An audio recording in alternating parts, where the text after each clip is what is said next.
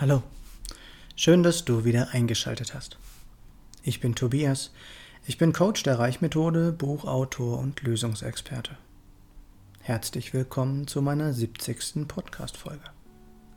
Natürlich soll es hier wie immer nicht um mich gehen, sondern ich möchte, dass diese Aufnahme für jeden einen Mehrwert liefert. Natürlich nur, wenn es gewollt ist. Was ist heute mein Thema? Drama im Kopf? Was will ich damit sagen? Ich will damit ausdrücken, dass es immer wir selbst sind, die aus bestimmten Sachverhalten unser persönliches Drama kreieren. Stopp. Ich will natürlich nicht sagen, dass es nicht viele schlimme Dinge auf unserer Welt gibt. Ich weiß selbstverständlich um all die furchtbaren Ereignisse, die traurigen Nachrichten und die Horrorgeschichten um uns herum. Und nein, ich will sie auch in keiner Weise schönreden oder ignorieren. Und doch liegt es immer an uns, was wir aus unseren tagtäglichen Erfahrungen und Fakten letztlich machen. Wir entscheiden, wie wir darüber denken, wem oder was wir unsere Aufmerksamkeit schenken oder worauf wir unseren Fokus richten. Und genau damit entscheiden wir auch selbst, welche Gefühle wir in uns füttern und welche nicht. Auch ich habe Erlebnisse in meinem Leben, die ich nicht verstehe, die mich verletzt haben, die mich wütend und sauer gemacht haben. Doch das Drama ist nur in mir. Es ist nur in meinem Kopf.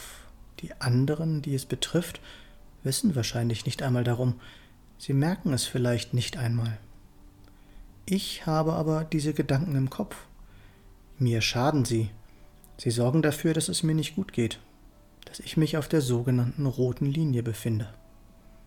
Was denkst du, was ich mit diesen Gedanken auf Dauer in mein Leben ziehen werde. Genau, noch mehr Drama, und das, obwohl ich es gar nicht will. Daher ist es so unglaublich wichtig, sich immer zu fragen, was denn da im Moment gerade in unserem Kopf vor sich geht.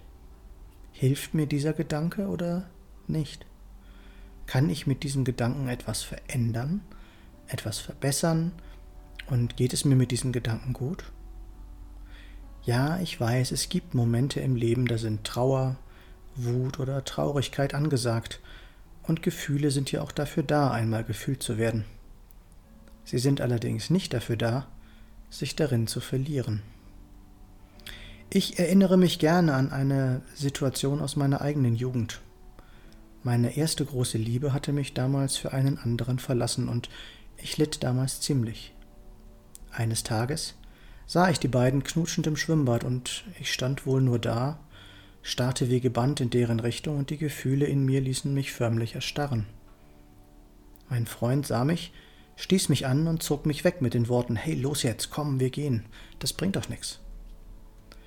Genau wie er es damals tat, können auch wir uns durch einen solchen sogenannten Unterbrecher aus unserem Gefühls- und Gedankendschungel herausholen mit einem kurzen Stopp, mit einem wenig kaltem Wasser ins Gesicht oder mit einem Klatschen in die Hände können wir uns bewusst aus dieser Situation herausholen.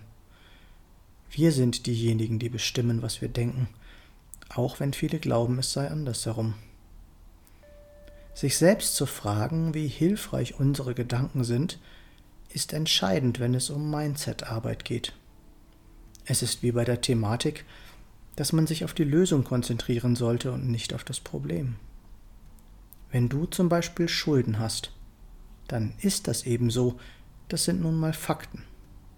Die Gefühle und die Gedanken dazu sind allerdings nur in deinem Kopf. Hilft es dir, deine Schulden wegzubekommen, wenn du dich dabei schlecht fühlst? Wenn du dadurch einen Mangel und deine Ängste in dir fütterst? Mit Sicherheit nicht. Hilfreich wäre hier hingegen der Gedanke, wie kann ich mehr Einnahmen kreieren? Wenn du darauf die passende Antwort findest, wäre dein Problem auch gelöst.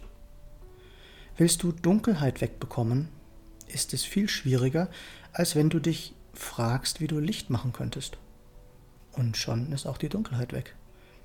Und auch die Gefühle, die du mit Dunkelheit in Verbindung bringst, sind nur in deinem Kopf. Die Dunkelheit selbst ist auch nur ein Fakt. Es ist halt kein Licht da. Das Verrückte an unseren Gedanken ist, dass sie allzu oft auf Denkmustern und Bewertungen unserer Eltern oder von unserem damaligen Umfeld beruhen. Es sind also oft gar nicht unsere eigenen.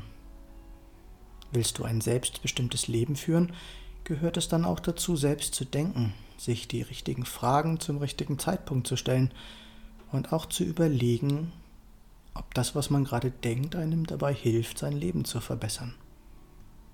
Lebst du das Leben, das du wirklich leben willst? Oder ist es das Leben, was andere glauben, dass du es leben solltest? Willst du auch raus aus der Fremdbestimmung? Dann ruf mich gerne an.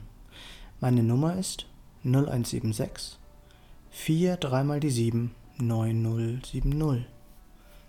Weißt du, wer du wirklich bist? Weißt du, was du brauchst, damit es dir gut geht?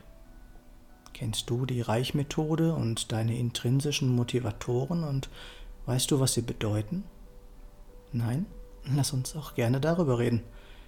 Nicht vergessen, was wir für möglich halten, das kann auch wahr werden, wenn es zu uns passt. Hier noch einmal kurz zusammengefasst. Gefühle wollen zwar gefühlt werden, sie sind aber nicht dafür da, sich darin zu verlieren. Stell dir immer die Frage, ob dir deine momentanen Gedanken wirklich hilfreich sind oder nicht. Wenn nicht, denke etwas anderes. Finde heraus, wer du wirklich bist und was du im Leben wirklich willst. Wenn du mehr willst, bewirb dich für ein Coaching bei der Reichmethode oder ruf mich an. Was ist, wenn für dich noch so viel mehr möglich ist? Ich freue mich über jede Rückmeldung. Du findest alle Links in den Show Notes oder auf meiner Homepage www.tobias-born-coaching.de. Ich freue mich, wenn du mir einen Daumen oder einen Kommentar für den Algorithmus dalassen würdest.